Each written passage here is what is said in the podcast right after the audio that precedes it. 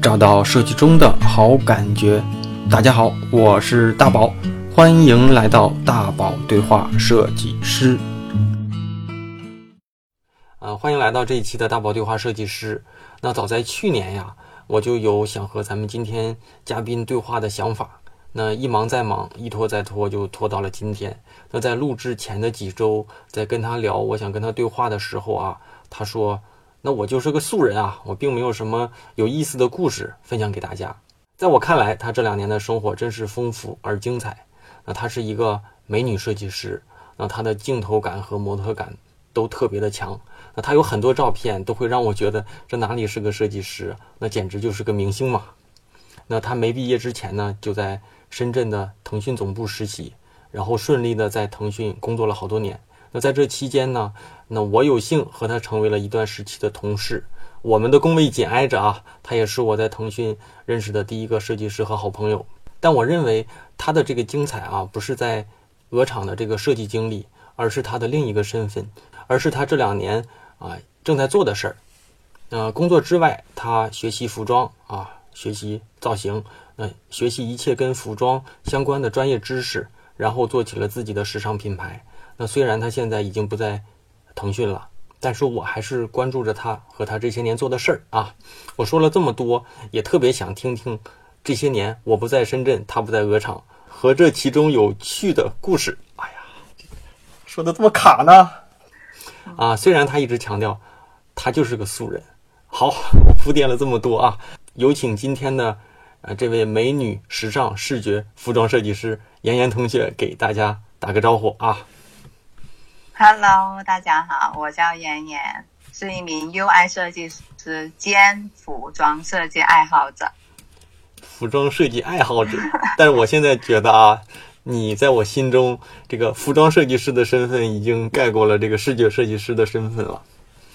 那是比较低调而已，是吧？好，那咱们先跟大家啊，在这个啊聊天的这个一开始，我我可以跟咱们的听众朋友大概分享三个啊，咱们咱们对谈的主要内容啊。第一部分可能聊聊咱们简单的聊聊咱们在腾讯的这个工作经历，然后把大部分经历聊一聊啊，你做服装、你转型的这一段有趣的故事。最后呢，就是咱们的日常生活啊，一些专业的这种小建议、小分享。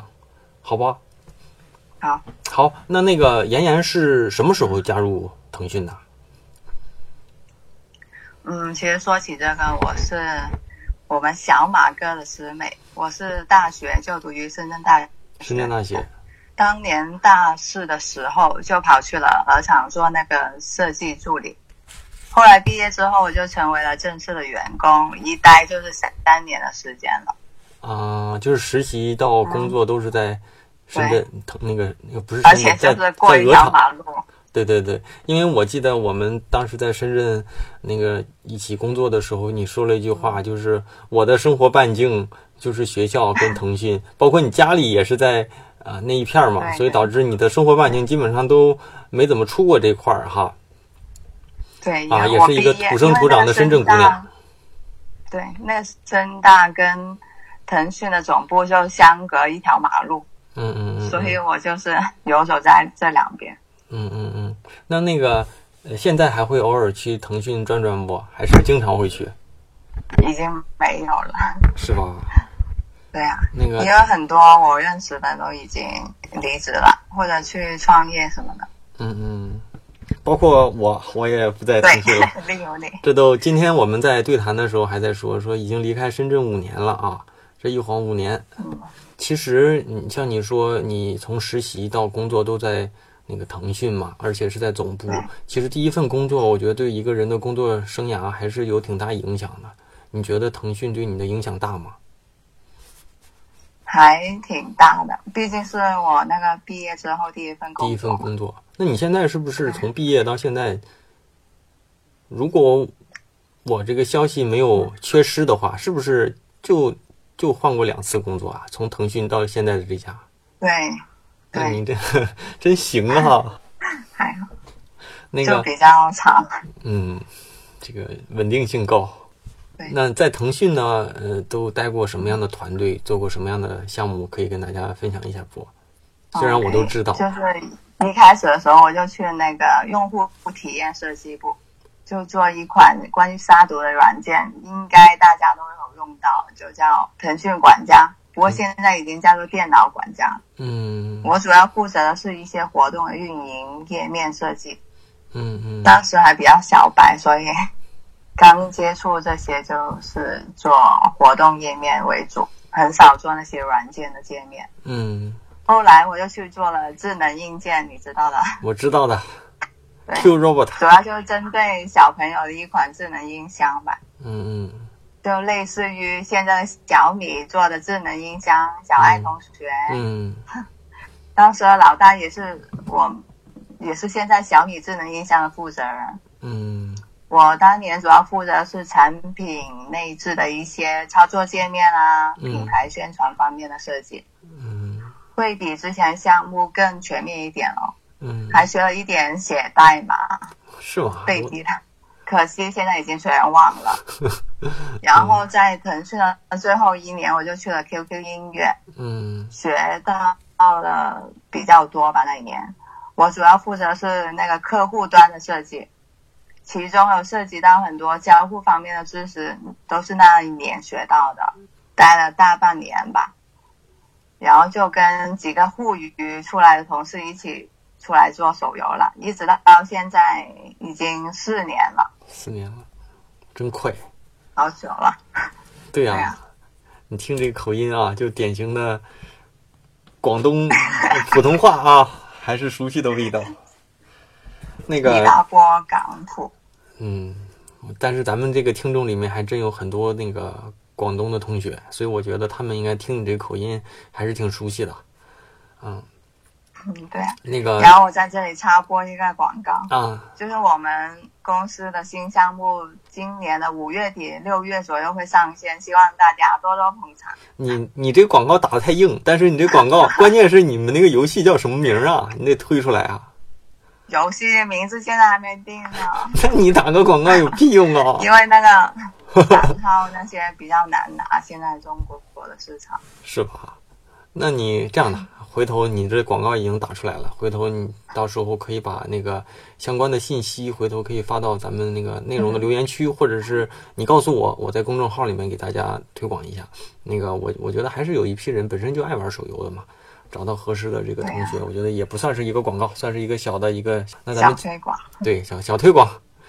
嗯，我觉得这个别不用推，主要是得推你，你和你的那个服装品牌啊。好，那那个，其实啊，就是嗯咱俩算是同事，虽然说刚才问的几个问题，呃，感觉好像我跟你很陌生一样，但是其实我我就是我先在咱们这个声音的这个描述里面给大家呃描述一下，呃就是妍妍在我的这个感知里面的一个呃外形啊。首先就是土生土长的深圳姑娘，但是呢，啊、个子高高的，而且人特别的这个啊漂亮，我认为是时尚跟漂亮。再就是特别喜欢音乐，喜欢时尚和潮流。然后我记得那个时候我们俩因为离得也近，然后工作又是在同一个部门，所以其实还有挺多以相处的这个时间。所以，嗯，所以小伙伴们可以先去想象一下。然后呢，我刚才就是在录音之前也在想，就是回头可以在咱们的就是妍妍可以提供一些啊、你的那些设计的服装的作品，然后嗯我我觉得你有好多这种像模特般的这个啊、摄影摄影照都片是啊，摆拍。可以，但是有些人他不一定摆拍，他就能摆到的那么那么漂亮，所以可以给大家分享分享啊。那其实简单的这个腾讯的经历啊，就是就咱们就算是带过一下啊。最主要的就是我我觉得可以给大家分享分享，也是因为这两年离开深圳之后，就是你做的这些事儿一直也没有一个合适的机会，就是跟你本身就去聊一聊。所以借着这个咱们这个电台的这个这个这个契机啊，也把这两年的这个缺失呃在深圳的这几年的这些故事给大家分享一下啊。首先，呃，你可以简单的给大家介绍一下，或者是说，呃，就给你自己的这个服装品牌做一个呃小广告吧。我觉得这个可以做一个小广告或者小介绍吧。好啊，首先说一下我的品牌名字，就叫 Yen to Love 研究所，啊、就是我名字嗯怎么就是写？那个研，女女字加个开女字是吧？加个开了，研究所。研究所，啊，我的意思就比较直白，就是我走进了实验室，所以就是淹服了。嗯嗯我也不知道翻译对不对，反正我开心就好，嗯 嗯因为我觉得设计是多变的，嗯可以和很多生活的主题发生一些化学的反应，嗯嗯所以我就觉得研究一样东西，然后把它重新组合一下，就会变成一个新的东西呈现。所以我的品牌名就是就叫研嗯，研究究所，所，其实主这要个是以女装为主。女装，那那这个对，品牌或者是这个服装品牌，它的主要的一个风格定位是什么样？它是属于那种什么校园青春，还是时尚，还是我潮流，还是什么的？这个我虽然不懂啊，但是按照你们服装界的服装圈里的人，那这个一个定位是什么风格啊？就先说一下我我整个品牌的风格吧。嗯就是我，你知道我喜欢音乐的嘛，嗯所以我就要去呃 QQ 音乐嘛。嗯然后这个品牌的设计初衷就是把音乐以一种视觉的形态呈现出来，而不是单纯的听觉呈现。嗯在我做的这两个系列上，就目前我现在只做了两个系列，嗯都是沿用了同一个主题，就是爵士乐融合嘻哈音乐，嗯，就是有一种优雅的结合街头运动的风格，嗯刚柔并济的那种感觉。啊主要是针对现代女性而设计的。哎呀，我我现在关键是你这讲的，你你是不是很严肃？不是严肃，就是我也不知道嗯这个嘻哈和爵士结合完是什么样儿。 就是比如说吧，就是我想我你我就以像我那以种小那个我以小白的身份问你，你来打哈。嗯 好比如说好就是，哎，你那话筒是离得近了吗？突然怎么声音变大了？没有啊，啊，行，你就别动有吗，就是就是这样的声音。刚才突然有一下变大了。那我问问啊，就是就是，比如说咱这衣服是针对什么样的人群？比如说是上班族，还是什么某类人群？有没有一定特特就是特定的描述？就是可能是嗯、呃、什主么要什是么针对二十多到四十的左右的那些职场女性。职场女性，是吧？对，那那现在这些服装已经上市了吗？对已经开卖了吗？对，已经一直都有开卖啊。那这个是购买渠道是是在什么位置啊？是在淘宝店还是地面店还是什么专卖店？嗯，主要是在我公众号的小程序上面，还有淘宝店、有网店，啊，淘宝店就也这有是两个吧？渠道。对啊，那那个大概的这个服装的价位是在什么样的一个区间内？就比如说一个什么外套还价是位到嗯大概两百到七百之间。两百到七百？那你这个也太大了， 比如对，比如一件啊，太大，那你这个太因大为我有了那些大风衣，还有一些比较薄的。啊，是吧？那行，那你就就我觉得啊，咱就问吧，我来问 你来答。那行，咱一慢慢再慢慢聊吧。比如说，先可以先先从这块儿聊起。比如说，就是是一个什么样的契机啊？就是让你开始从一个设计师，突然就是我想做衣服，而且你就真正的去行动了，而且这两年一直在一直在做，而且真正愿意投入到时间、投入金钱、投入精力去把这件事坚持下来的。我觉得主要还是我的兴趣，因为女人天生就爱美嘛。嗯，嗯然后今年随着自媒体的发展，越来越多那些网红啊，嗯还有博主兴起，然后平时都是穿的美美的去吃吃喝喝啊、探店啊、拍个照啊，嗯然后就放到各大的社交媒体上。嗯嗯、我觉得这是很多女生的梦想嘛。然后我一直是以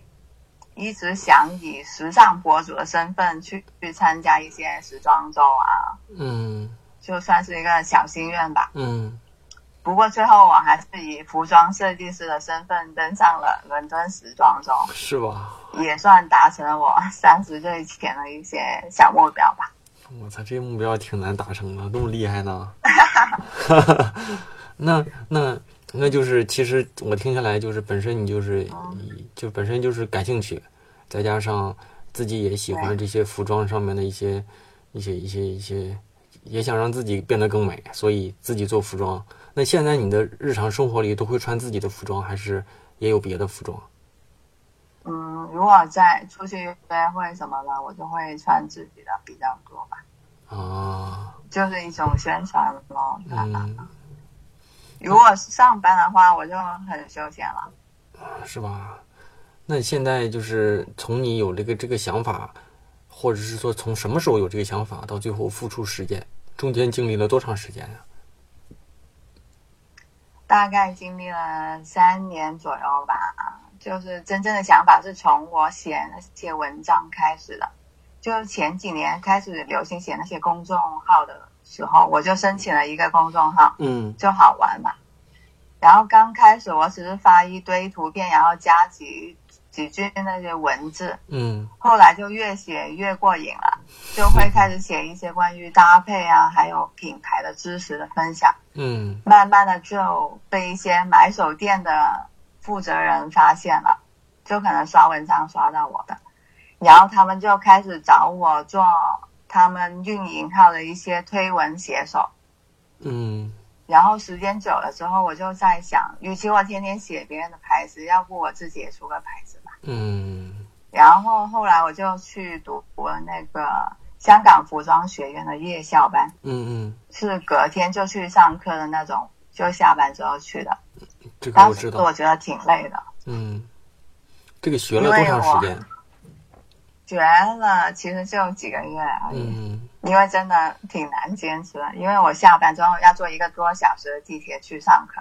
然后下课后回到家已经十一二点了。嗯洗完澡开始做作业，我们还有作业呢了。嗯做完之后，通常都到凌晨一一两点，啊，然后第二天还要上班，挺崩溃的。这个这个还是不是在学习服装的这个过程当中，还得买大量的这些素材呀、一些布料啊、一些什么东西自己去剪嗯，也会有，这是比较后期的时候了。啊？我我先学的是设知计识的一些基础。啊，但是这个学完之后呢，学完之后直接就开始自己开始干了。也算是吧。后来我读完那个香港服装学院之后，我转去了我另一个朋友的机构学了。他们主要是帮助我们这些设计爱好者去考国外的院校，就进修啊什么的。例如英国的圣马丁啊，嗯还有伦敦艺术学院嗯这些世世界名校。然后慢慢我跟他就发展到了一起去那个伦敦走秀了，我们是合作的，算是。那那个时候已经开始做自己的服装，还是那个时候就以服装设计师就的是身份从去那参一与刻开始，走秀那一刻开始啊？做那的第一个系列。嗯啊，这样的啊。那你那你像对你说出了第一个系列，第一个系列当时第一批是出了有多少款服装啊？大概有十套左右，那从开始第一套到这全做完用了这多长时间？做了这么多？整个时间线大概就三个月吧，啊、因为前期还要调研，其实调研的时间用的比较多。嗯啊，然后我去选面料，我找了一家日本的供应商，嗯他们调货那些也要挺久的，啊，然后就开始做打板，找师傅打板，然后打板也会来来回回修改很遍这样。对，人说好像服装里就是在设计的时候，成本和最难的地方就是这个打板，是吧？成本， 对对，成而本且说是打板的那个师傅最好的，好像是在意大利还是在哪了，我也不太懂啊。哇，那我没那么高级，我知道这这个咱也不懂我啊，就在深圳，深圳，嗯，因为啊我估摸着你要是越做到最后，就是这对这些要求就越高，而且他们说打板师啊收入都特别高，因为这块儿的嗯活儿就是一个好的打板师，他的那个确实是能把这个服装实现的那个实现度就还原度特别高，所以好像他的这个是专业的环节，这是一个专业的环，虽然我 具体也不懂打板到底是干嘛，哈哈， 嗯真的找一个呃适合的好的打板师是挺难的。嗯我在期间我找了三个，啊就现在就只跟其中一个合作了，嗯后面两个都没有合作了。嗯嗯，是不是中间也踩过不少坑？就是遇到哪个环节被被某一个嗯那那必须要裁的，那那个做服就是装 改了太多回了，有的啊，那你像像尤其是新新新进的这种设计师、服装设计师啊，就我只是说嗯听下来之后我的感受，随机咱们就聊，就是会不会陷入到一个就是极度的追求完美，就是你你就想用最好的呃布料啊、最好的工艺去实现你的东西，但是会不知不觉的把你的服装的成本弄得越来越高，导致这个市场上其实没有那么多人愿意去接受我，会不会？就是如果是我，我刚开始对肯定是希望什么东西都用最好的，不差这点钱。 但是它的这个最后，其实是不是也会对你的这个设计，或者是这个市场上的认可度会降低呀、对。你，我觉得你在说的就 是我。因为我对第一个系列就是太追求完美了，对吧？什么东西都想要的最然好后，导致成本太高，很难销售。是吧？对，哎呀，哎，那而你且我第一个系列是走秀款，是什么嗯所意思以呢？就比较夸张。啊，那这个东西就是模特儿穿上还行，市场上就是穿起来不方便是吧？在日常生活哎里，嗯那现路在人穿的话那现在还还有库存吗？有一点了。那那个是就现是在第一个系列就主要是借给一些，呃，创作、摄影创作的小工作室拍照啊。啊，懂了。嗯，那那我看到就是就是你过往的这个朋友圈里面，就是还有就是一些明星在穿你的服装，这是怎么一怎么怎么事儿啊？这个 主要是这样的，就哦我想想啊， 这么可爱呢？明星吴莫愁，我给提示一下，好，首先是这样的，我去了伦敦走秀回来之后，就被一个做品牌的公关团队看上了。嗯他们的平台都是聚集了很多那种国内小众设计师品牌，嗯还有一些明星艺人的合作。嗯有时候那些艺人是需要出席活动或者拍摄的时候，就会在他们那个平台上面挑选一些合适他们的风格的衣服嗯来进行搭配。我就很幸运的被吴莫愁看中了，哦啊，他就当时就指定要穿我设计的那一套衣服来出席那个演唱的活动。嗯然后这件事还算是我比较得意的事吧。啊，就是其实就是免费的给你这服装做了一次宣对传呗对对啊，对对一他们起也怕打撞的衫是吧？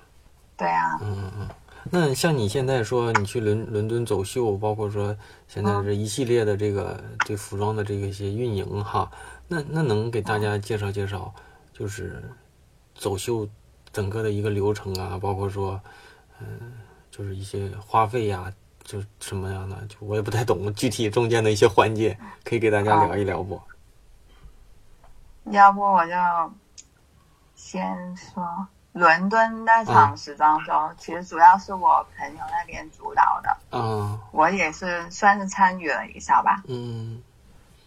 就合作。但是今年我和几个朋友合办了一场那个品牌的发布会，就嗯是在深圳举行的。那一次就是全都是我来把控的，嗯，嗯你可以把这个那那详个详细行给大家聊聊。因为那那时候我们为了节省成本，嗯我们没有请公关公司帮忙，嗯因为公公关公司可以把所有东西都搞定，包括设计啊、邀请函什么的，嗯很小的事情。但是我们没有请，导致我整个发布会的大小事宜都是亲力亲为的。嗯嗯，首先说一下前期的准备，嗯就是先去挑场地，嗯然后还要设计场地的布置方案啊，嗯还要联系灯光公司、啊，搭建公司，还有现场所有的印刷品，嗯还有一些物料的制作，嗯从设计到对接那些喷绘公司都要我们来对接的。嗯嗯，那一次发布会，我其实动用了很多身边所有的人脉朋友，嗯因为我身边都是一些摄影师啊、花艺师朋友，他们都都知道我第一次做国内的发布，然后他们都来帮忙了。然后那些来宾，我是拜托一个网红朋友帮我牵的线，啊，邀请了不少那些时尚的博主还有买手来参加活动。嗯化妆师还有后台的工作人员都是靠朋友撑起来的，嗯，所以我还挺感谢他们的。那最后这一场、嗯这个还有那个现场音乐，嗯，就是整整个一个活现场动音的乐全流程是我男呗，朋友做的。嗯嗯。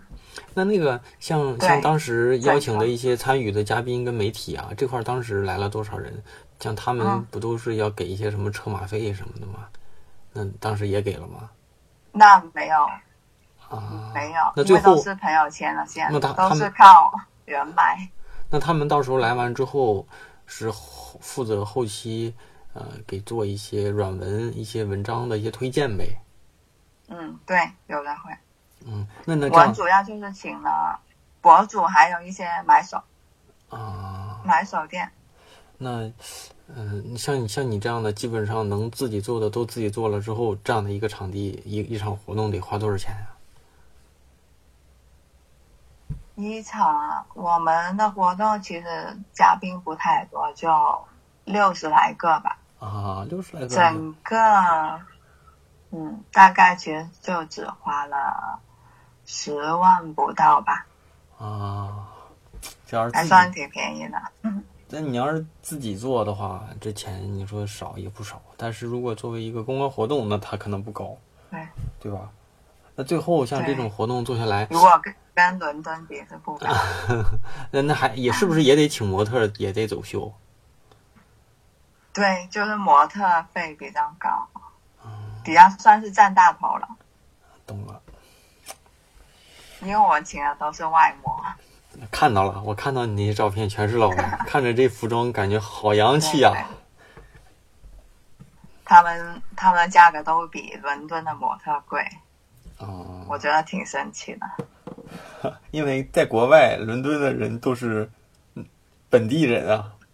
我你像我你也不清楚这。我记得当时伦敦的模特是分几个级别的，嗯有素人的，有中端的，也有那些走过大牌的那些模特，嗯，他们是三个价格。都是多少钱呢？我们请的都是中端一点的。一场秀下来大概好像几百美金，其实我不太记得，反正两千不嗯到吧这样，吧就中端的。如果走过大牌秀场的那些，那就翻倍了，翻几倍吧。那你那你像你从从第一次走秀到就是那个时装嗯周到这次是多长时间经历了？你你说整个过程吗？就是从第一次时装周到这次嗯的这个发布会啊，这是这经历了多长时间呀、大概两年吧，一两年。。那你觉得这一两年，嗯，专业上自己的这个服装的专业上，嗯，再回头看看你早期做的那些东西，你觉嗯得有没有那种可以改进的余地，或者是某某个时期的风格变了什么的？风格肯定会变了。就是第一次，我是为了迎合那个走秀而设计的，而嗯不是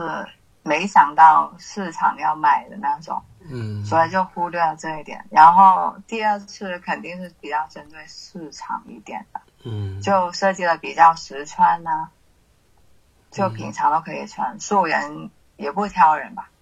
那你觉但是得我那些朋友还是觉得嗯好夸张，是我吗？不太懂， 我觉得挺日常的呀。因为你你过往的这个穿着啊还是挺大胆的，比比日常的那些上班族还是会稍微时时尚一些，就是大胆一些哈。那你觉得像做不服过我装还是是，有，你先说，我还是有几个款比较卖的比较好的。嗯，就主要是在哪哪个平台上卖的最最那个最好公众号嗯，吗小程序比较多吧，啊？因为比较直接，那个交互啊，没那么繁琐。嗯，那那像像你做服装，你说时间长也不算长，但是也有几年了吧？嗯，你觉得做服装这一行，这个核心的这个竞争力是什么呀？就是想把这个服装做的既有好卖，然后可能这个收入啊和这个成本控制又好的这个核心的竞争力应该是什么呀？核心的竞争力，嗯，第一，我觉得是品牌的定位要准。就好比一嗯个金字塔，你的产品是服务于顶端的消费者呢，还是终端的消费者？嗯就例如我们都知道的知名的品牌，像 LV 啊、Chanel 啊、GUCCI 的这些品牌，他们每个季度都会有一场高级定制的走秀，嗯，就是一件礼服需要好几个裁缝连续制作一两个月才能完成的那一种。嗯这种的价值连城，那肯定是走不了销售的路线了。嗯所以他们是服务于金字塔顶端的。我觉得这些品牌的定位都很明确。如果是往下走一点，就金字塔往下走，就是我们这种。那些品牌的体系，还有成本的控制啊，还有利润的把控啊，都是服务于比较大众的、白领一点点的。嗯，所以就必须是走量、走性价比的。嗯如果又想赚钱，又想坚持自己独特的风格，就像夸张一点的什么的，那其实对一个新品牌来说是基本不可能做到的。像你服装服装一一个服装的一个上市啊，可能会面临到呃最最基础的一些，对比如说像定位，然后到产品的设服装的设计，对，然后再到你像你刚才说打板什么供应链，然啊后一些一些一些材服服装供那个布面料供应商，包括渠道啊，那这些环境里面，你觉得哪一个环挺重要的，或者是说哪一环，嗯，就是是是是是最容易就是做不好，让你这个东西嘎巴断掉的这么一个环节呀、我觉得这个都挺产重要品的。不单单好坏决定不了的，我觉得它需要一个综合的条件来决定。嗯，就例如它的品牌的运营推广，还有嗯如果有店面的话，还有店面设计啊、宣传的平台、渠道等终端之类的，嗯这些都是需要时间来沉淀。就市场上每一个品牌的体系都不一样，推广的方式也不一样。嗯，我觉得我在这一点上做的还是比较欠缺，嗯主要是因为我没有时间精力去运营它。像你说服装，我想到了啊，前段时间，嗯，在读一本书，刚读完。那这本书的作者嗯就是那个优衣库的创始人刘景正，嗯，他其实他就是就是你可能说优衣库是全民的这种，呃，大众服装嘛，然后他就说其实一一个般品款，他其实是这样的，他就觉得，嗯、一个品牌、一个产品之所以能够，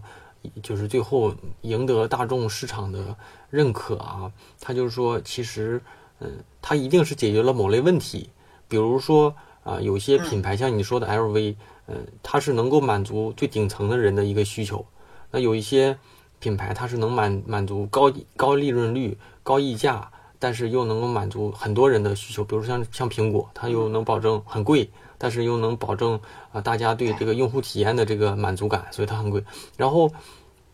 服装呢，有大部分大部分的服装啊，他说大部分的服装其实都是，呃，理论上来说这个性价比不够高，就是好看的，就是时尚的都很贵，嗯但是它能够解决就是品质又高。那那现在啊，现在优衣库肯定是有一些是偏高端的一些系列嘛，它又能保证设计又好，那品质又高，但是价钱又很低，它能够把市场的这个高品质和高设计，但是能够做到低价，所以它就解决了这个痛点。所以包括说 H H M 跟 Zara 嘛，所以现在这种快时尚品牌呃就会比传统的之前的那些所谓的专卖店，就是在这个时代更更更能够满足用户的需求，所以他们现在就把一些传统的这种服装品牌都给打垮了嘛，优衣库啊、就是 Zara 这些啊、所以他们可能就会做到就这种嗯就是时尚设计，可能也也能做到一线的这些大牌的设计，但是嗯、价格又能很亲民，是吧？ 我编的有点长。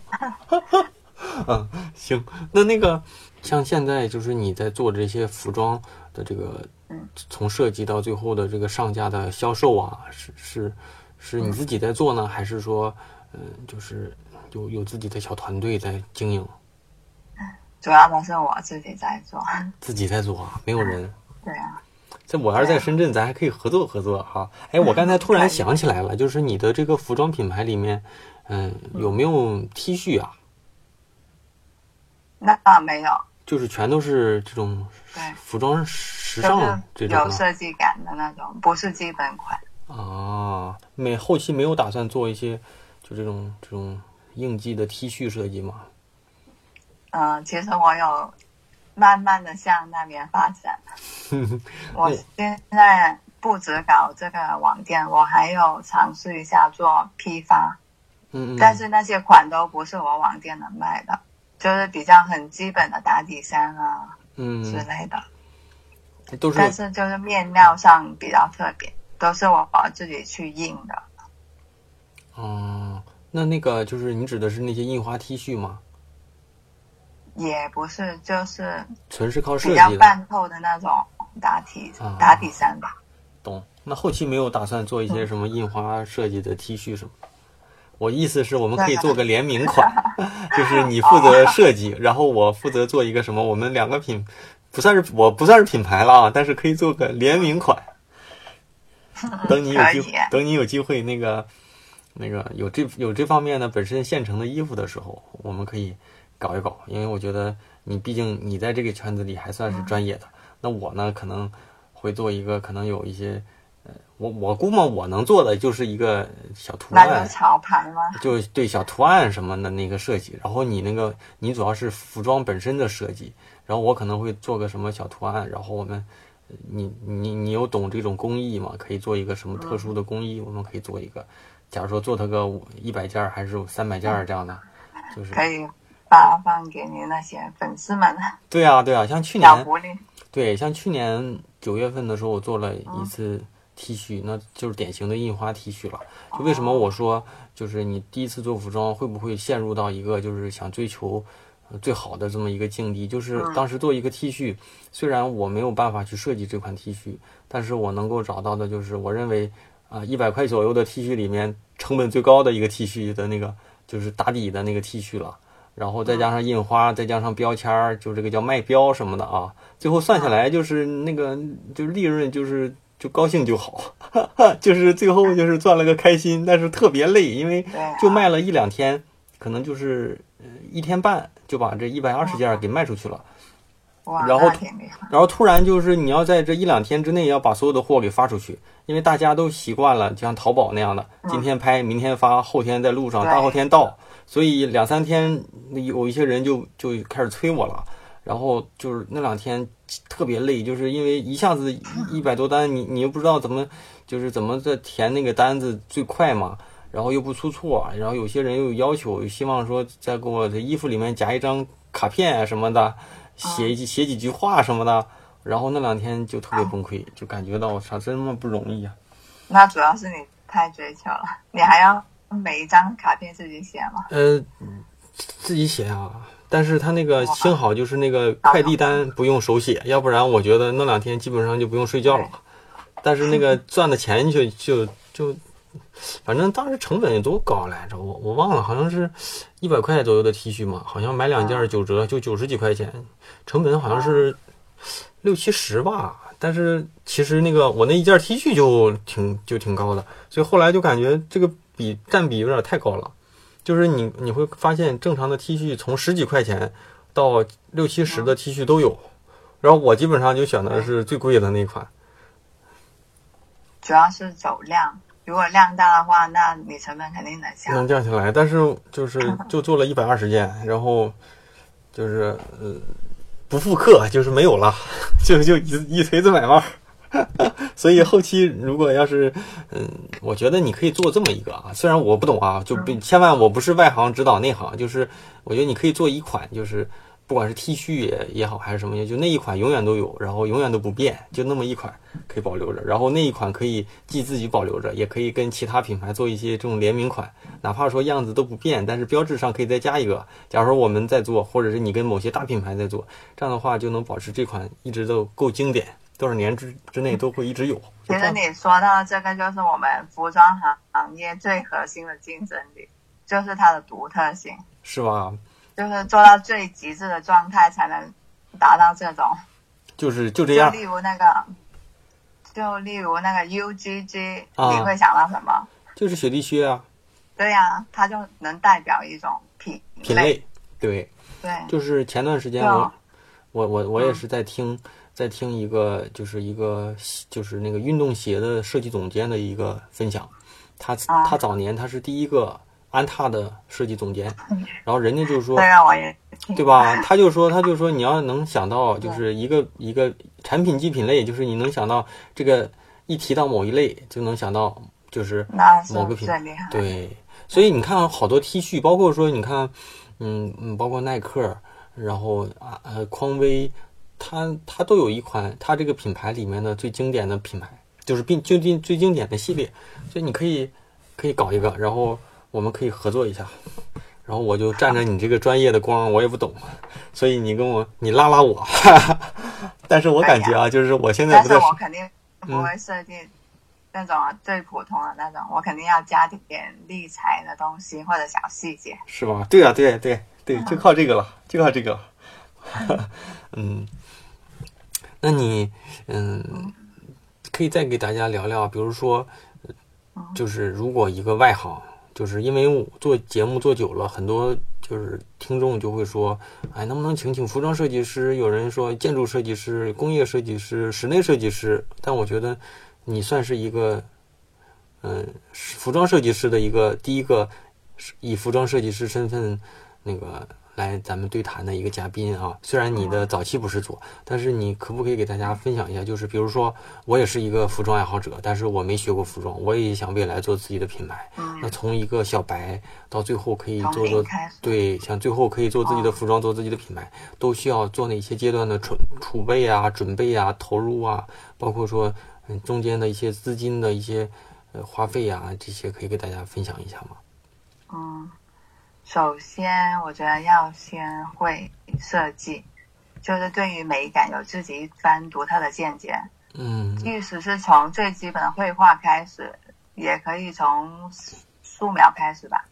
就嗯怎么去塑造一个体积感啊，怎么去画一个人的结构啊啊嗯这些的课程，还有点线面的组合、色彩理论，这些都是最基本的。这跟早期咱学平面设计都一个意思呗，平面构成、色彩构成呗。对，啊，那然后因呢为？我是从高中开始就学画画了，一直到大学选的是设计专业。嗯呃，我就认为设计的原理都是通用的，即使我不是科班出身，就不是服装设计出身，但是我可以沿用我平面设计的理论去设计衣服。嗯，那然后嗯呢？下一下一个阶段呢？就是除了这个基础的其次，知识储备我之觉后，得是除了美感之外，还要舒适度都有要求的，起码是符合人体工学的吧，就必须贴合是人体的曲线啊，然后去设计的。所以基础的打板课还有一些选料，都是要去学习的。可以找一些外面的机构或者懂这个服装设计的朋友去学习一下。嗯，最后最重要的都学完了呢。就是服装设计要有一份热爱啊，不然你会当做这是职业，而不是什么爱好的，就很难坚持下去。嗯，但是很多包括说像在大学学过服装设计的这些学生，毕了业他也不像你这样的，光自己就干个品牌，然后跑到哪地方，呃，国外就开始做自己的这种服装走秀了。我感觉大部分做完服装设计的人，最后都是可能是去了哪些服饰品牌，然后对应该是我吧身，边我也就不很懂。多，对吧？就是可能去了某个好一点儿的，或或者是就像我以前就有听过，我同学的同学有有人就在嗯什么美特斯邦威啊那个年代啊，现在我也不知道哦，但是我相信这里面包括说那个当年的凡客还特别火的时候，我就有哇，你朋不提我都忘了，对吧？打个马逼，是然后这个这个就是就有朋友的朋友当年的时候，对朋友的朋友就在像凡客啊这种地方做服装设计。其实很重要的一点就是，怎么样学完专业知识之后，嗯，就是所谓的创建自己的品牌，甚至说有这种契机能够去把这个事情搞大，啊甚至说想搞大这段时间和这个这个都需要准备多少钱，啊比如说，或者是说得有多大的这个、呃精力去做这件事。像你现在其实还是以一个呃业余的生，就是业课余之外的生活去做这件事儿，所以就是可以聊聊这块儿呢。就我身边其实挺多学服装设计毕业的朋友。嗯当年我学校有开了两个班，都是服装设计的，嗯但是据我所知，最后出来是还是做这个行业的就只有两个，嗯其他都转去做老师啊，或者什么教画画的。嗯，有一个比较成功的，他就是毕业之后他就去国外考研了，嗯然后毕业之后就顺利到了那边的一个一个品牌去实习，然后直到现在有了自自己的品牌，然后现在又回了国内发展，他是算比较成功的。我还有一个朋友就是毕业之后就去了一些服装的品牌，从销售干起，就门店的销售，哦然后慢慢的到设计助理，干了好几年，但是他最后还是放弃了，因为这个过程太漫长。嗯。但是你有没有像你像你以现在的这嗯种专业来、来看啊，有没有说想做服装设计，哪个城市是比较好，就是有这种做服装的这个土壤啊？就比如每说个城市，对，就像你看北上广，尤其像深圳和北京是互联网比较好的土壤。那那可能再就是杭州，那再就是上海，可能做互联网都不一定有像深圳这么样的一个好的平台嘛。所以说，做服装有没有说哪些城市就比较合适发展，某些城市就不可以？就按我之前过往的这个，就这个嗯，就是这个了解吧。就像早早些年大连就是以这种服，就是有它有它有那个服装周啊，还是叫什么时装周，所以很多学生都毕了业，或者是大连的一些学校，就是有有这种服装设计的专业的学生能够比较好的找到工作。但是我不知道啊，现在现在这个行情是什么样了？那主要要看你是想发展哪一块。如果你是追求设计，还有你的品牌价值的话，啊，我觉得应该去上海，去上海，因为上海时装周还是比较国在际一中些国来哈说还是比较对嗯比较好的时装周。当那个深圳嗯也有时装周，不过都是近几年的事，啊，而且名声也不太好，是吧？主要都是政府扶持的一个文化项目吧。但我觉得未来深圳应该越来越好吧。现在深圳发展的这么快，如果你要走什么批发走量的话，就深圳的抄袭行业啊是比较厉害的，就很多 A 货什么的，啊他们是很赚钱，但是没有设计可言，啊，懂所了以。就两个不同的方向。如果是为了赚钱什么的，那你像现在做服装，嗯，其实就是这几年下来啊，就是嗯能够做到，就是投入产出这比重是怎么样的呢？就是现在还是一个烧钱阶段，还是慢慢的已经开始目前还是，哎嗯，前期是很烧钱的，因为我走的不是那种走量的， 嗯，我走的是把比较国际化一点的嘛，嗯又去走秀啊，然后又各种推广，嗯然后现在慢慢就开始有一点盈利了，嗯，不过还是不滋 润的，嗯，你现在因为就这是个，行业实在是太砸钱了。而且就是。有可能你设计的这些东西还没卖掉之后，就新的一种流行是不是又出来了？虽然我也不懂啊，对，其实市场是要快，是吧？在深圳这个市场里面，你快要一时直尚在出新款，才会有人来 follow 你。这样，嗯，那现在那个自己从自己的这个店铺现在有多少款服装？现在目前大概二三十款吧。二三十款，主要是针对二十来岁那种上班族女性是吧？嗯，大概的一个，比如说二啊十，多，啊，比如说像现在春季的服装，这种长袖的服装，呃，不知道是外套啊，还是这种连连衣裙，还是这种风衣嗯啊，一般都是在多多少钱的价位？风衣的话我是六百左右的价六百多位，嗯位，我觉得应该按照连衣裙都是三四百。三四百，但我觉得按照刚开始做服装的这种嗯品性，肯定东西都是用能用最好的都用最好的了吧？我是用的挺好，我的面料都是日本那边调货过来的，是吧？所以成本都比较高。嗯，那就，嗯，希望啊，到时候咱在节目里给大家推一推，看看如果有感兴趣的，那我我一定把你的这些设计的东西和妍妍大美女的照片啊，给大家推广一下。那也希望那个感兴趣的同学们去支持一下。如果你是男性，那就买一件衣服送给自己的女朋友或者是未来的女朋友，我觉得。都是设计师啊，互相支持一下，挺好的。那就是像你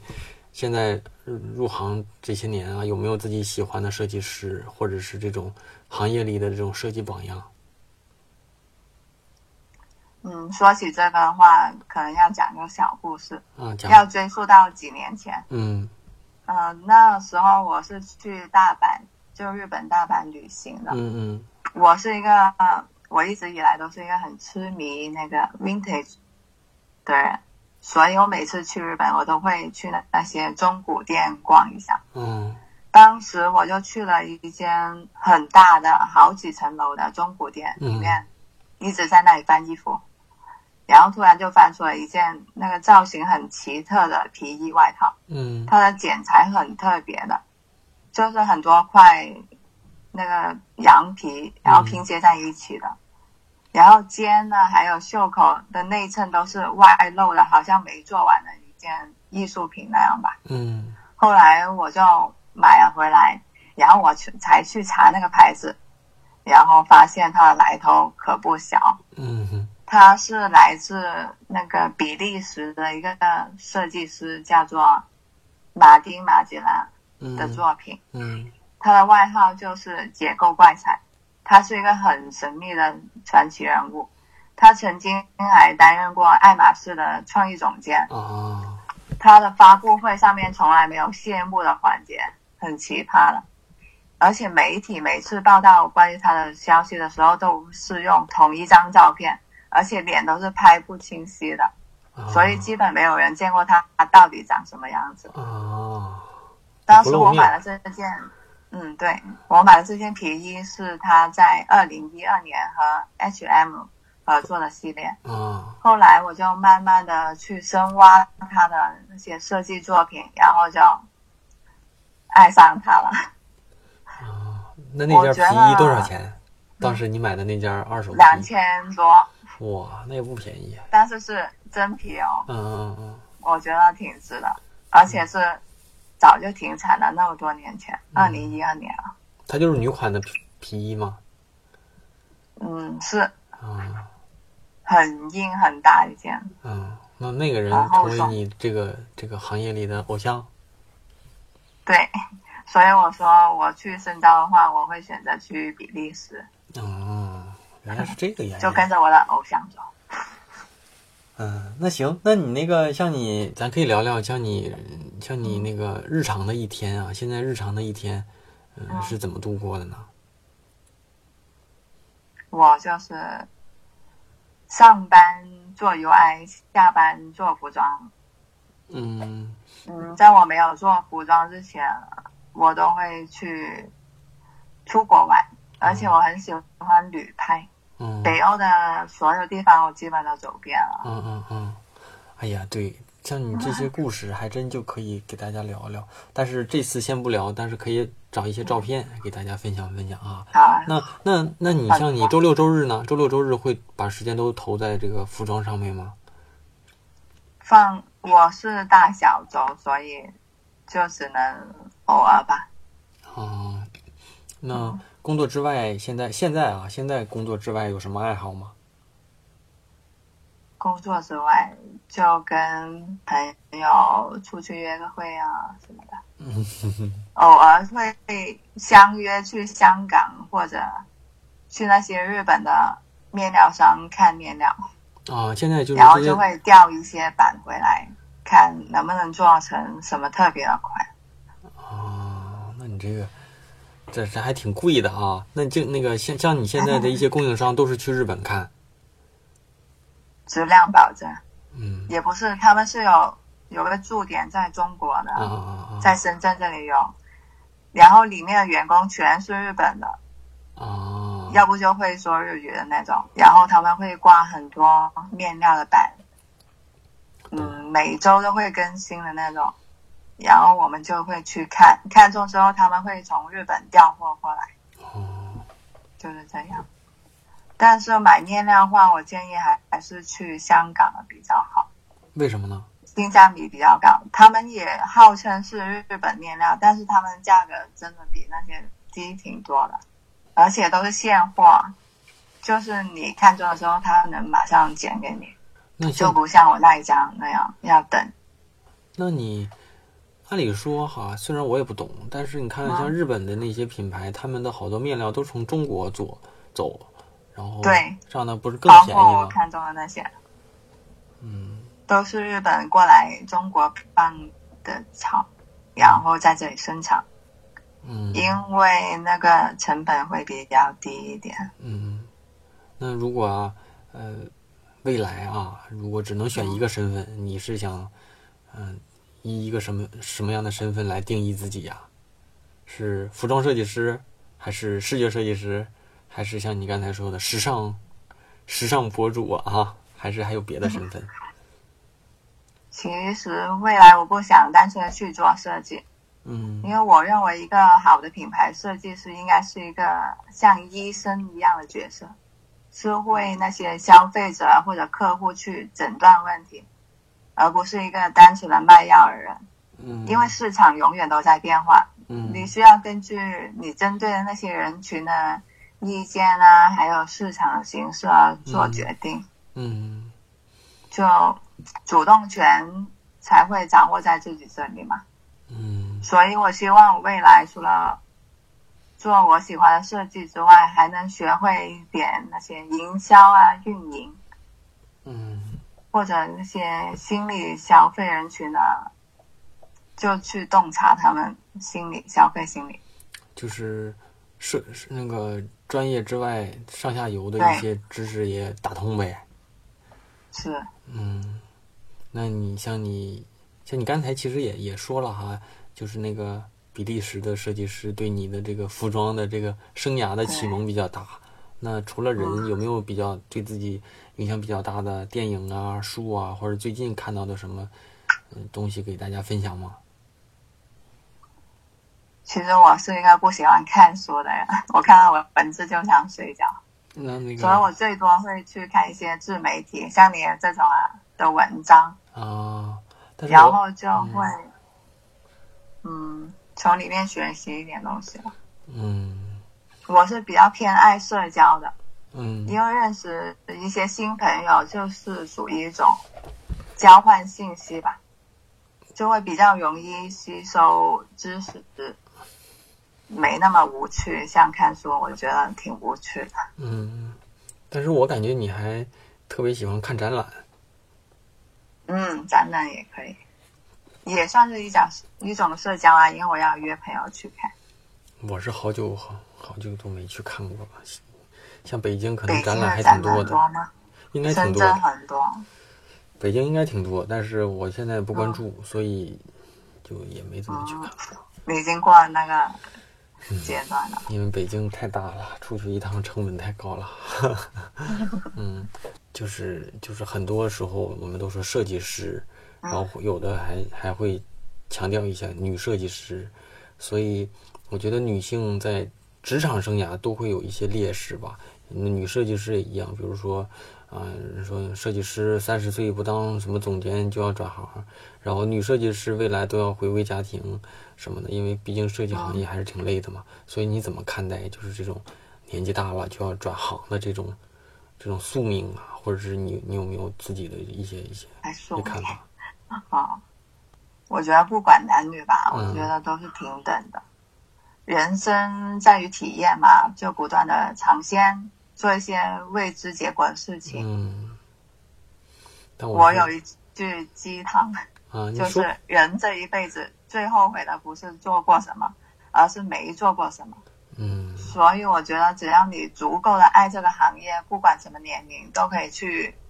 做你想做的工作啊。嗯然后转行的话，我觉得是一件好事啊，起码排除了一条你认为不适合自己人生方向的路。嗯什么职业都不分贵贱的。嗯我记得我看《奇葩说》有说过一句话，我印象特别深。他说：“人生没有高下之分，只有左右之别。”所以我觉得转行的话，就大胆去吧，只要你足够热爱。所以你你也在二十几岁的时候，从一个纯粹的视觉设计师啊，又开始做服装，而且对，而且就是我我，我觉得做了也就做挺喜了，对吧？做了发现其实也没那么想象当中那么难啊，而且做的我我觉得嗯对最 起码在我们外行看来还挺还挺好的，就一步步呗。嗯。然后，那你觉得现在的这个状态是自己所期待的这种状态吗？还是说，其实你希望还希望有什么别的这种生活方式？其实我还在探索之中嘛，目前只能不停的尝试，还有不停的争取自己了。嗯我所期待自己只是一直在学习，一直在变优秀。就例如我最近，我最近竟然在学建模，嗯啊，就对我来说是一个全新的领域了，嗯就学那个西是式四 D 啊，对， 因为我一直以来都是从事平面化的设计，嗯三 D 我觉得挺新奇的，嗯就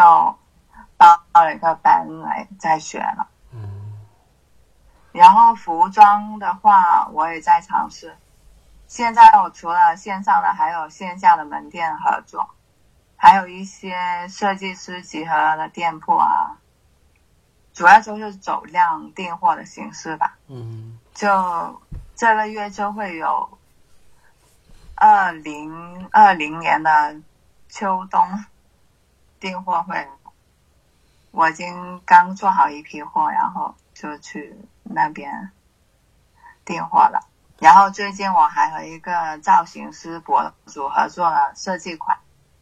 我们打算走两条路线，一个是职场系列，一个是度假系列。嗯针对的都是都市的女性，嗯，平时上班啊、工作还有放假出去玩，可以旅拍的时候穿，嗯但是是走高级定制的路线，所以成本都会比较高，嗯，选最好的版是最好的面料。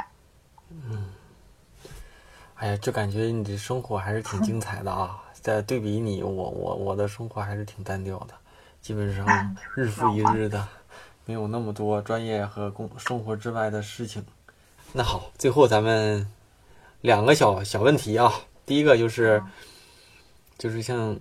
就是像我今天我的同事还说说你你觉得你焦虑吗？我说我怎么不焦虑啊？嗯，我我就是长时间的焦虑和长时长时间的这种。呃睡眠质量差，所以所以这个社会啊，都说焦虑都成了大众的这种基础问题了。然后像这种浮躁的社会啊，像你，你觉得你会有没有什么就是自己的这种安心的这种方法，或者让自己解决自己这种浮躁和焦虑的这种方法和建议呀、那生活迷茫的时候肯定会有啊，每个人低潮呢，嗯就突然很感性。嗯，那个时候我就会问自己三个问题：第一，快乐对我而言最大的来源是什么？第二，五年后我想成为一个什么样的人？嗯第三，就为了达成这个目标，我该做些什么事情？嗯然后我就会用个小纸写下来这三个答案，每次问自己都会有点不同的。我觉得回答完这些问题，这三个问题嗯就会比较正能量一点吧。嗯，没那么迷失。也推大荐家给可以大试一对，下也给也推荐给大家，就是问问自己能让自己快乐的事情是什么，是吧？对然后未来五年之后想做成什么样的人，然后怎么去对嗯做，然后把这个纸条写下来，然后每次遇到问题的时候都写一写，看看这几次写的一不一样。但我觉得这个方法我下次可以试一试，挺好的。那最后嗯呢？最后再给咱们在路上的设计师，在路上的女设计师，或者是在设计路上啊寻求一些转型跟变化的设计师一些你的一些小建议，作为咱们这期节目的收尾呗。好，那我就送大家六个字：嗯，爱遗憾，更遗憾。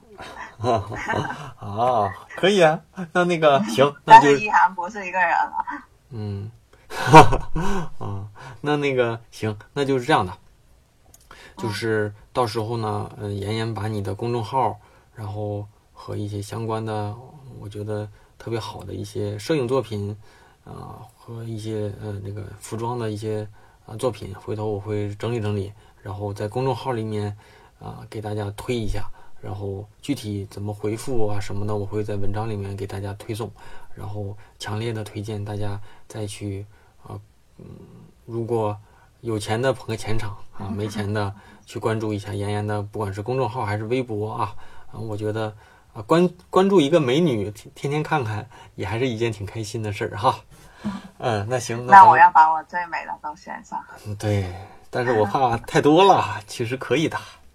我要讲一句粤语了嘛？拜拜，那你这不是粤语啊？来句粤语。拜拜！大家記得關注我微博或者公眾號。哎呀，刚才忘了啊，对啊，你你应该以粤语开个场，我操，这么洋气呢。啊。节目听完了，我是大宝啊。那和妍妍的对话完成之后啊，让我想起了一本书的书名啊，也是我最近正在看的一本书，叫《关键不是你现在有多棒，而是你想成为多棒的人》。作者是知名的广告创意人，叫保罗·亚顿。如果你对这本书感兴趣啊，也推荐你自己去找来看一看。那我觉得任何时候跳出自己的舒适区，哪怕真的会遇到失败，那也只是你期待的成功的另一种表现形式而已。那如果你对本期美女嘉宾妍妍同学和她的服装设计作品感兴趣，那欢迎你在我的公众号“大宝频道”里回复“服装”二字，我会把妍妍相关的内容跟作品推送给你。嗯，节目最后啊，我的再提示一下，就是在我的知识星球，现在已经有近四百名同学加入了。那作为一个专业的呃设计社群，那在这里我每天为大家解答专业的设计问题、职业问题和个人成长的困惑问题。嗯，那我最近也在想啊，是不是可以把过往呢上过节目的这些嘉宾啊，偶尔的请到咱们的知识星球里，跟星球里的加入的同学们进一步的交流交流，认识认识，熟悉熟悉的啊。那如果你是大宝频道的，呃，和大宝对话设计师的这个忠实的粉丝，那对我节目也比较感兴趣，那这个时候啊可以加入了，毕竟这么长时间的积累，也有一部分可观的内容你加入进来就可以直接查看。那加入方式呢，就是在过往的节目里也有提到，就是我的公众号“大宝频道”里回复“归队”二字，那即可找到进入进群方式。还是那句话啊，种一棵树最好的时间是十年前，第二好的时间呢就是现在。那价格已经做了几次上调，那现在呢永远都是最便宜的时候。那再次感谢每一期愿意打赏支持我工作的同学们啊！推荐大家在我的公众号里面进行打赏。那这样的话啊、不会因为平台的原因啊、对大家的这个打赏啊有一些损耗。嗯，好，第一位同学叫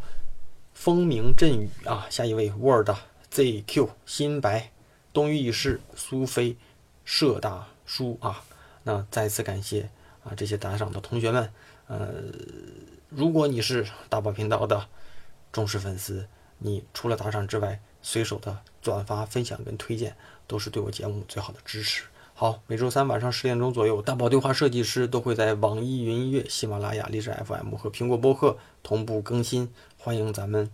准时打卡、准时收听。好了，那咱们下周再见啦，拜拜。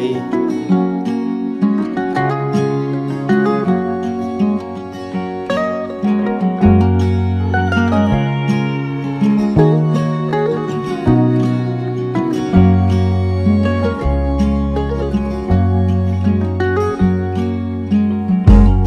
Here comes the flood again. Watch it fall from the sky. Feel it soak through my flesh and my blood. Feel it burn in my eyes. When I see how much more can I take? I know the water's rising up. Watch the waves crest and break, and though I made nothing but a sound, I fear that I may drown. I fear that I may drown.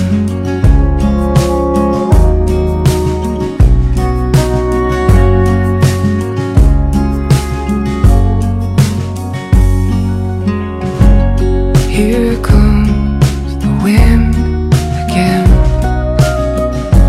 Cold that cuts to the bone. Pack my bags and I'll head out the door. Here I am on my own. When I say how much more can I stand? I know my walls are falling down. I left the rocks and chose the sand. And though I know one left to blame, still I cursed your name. I cursed your name.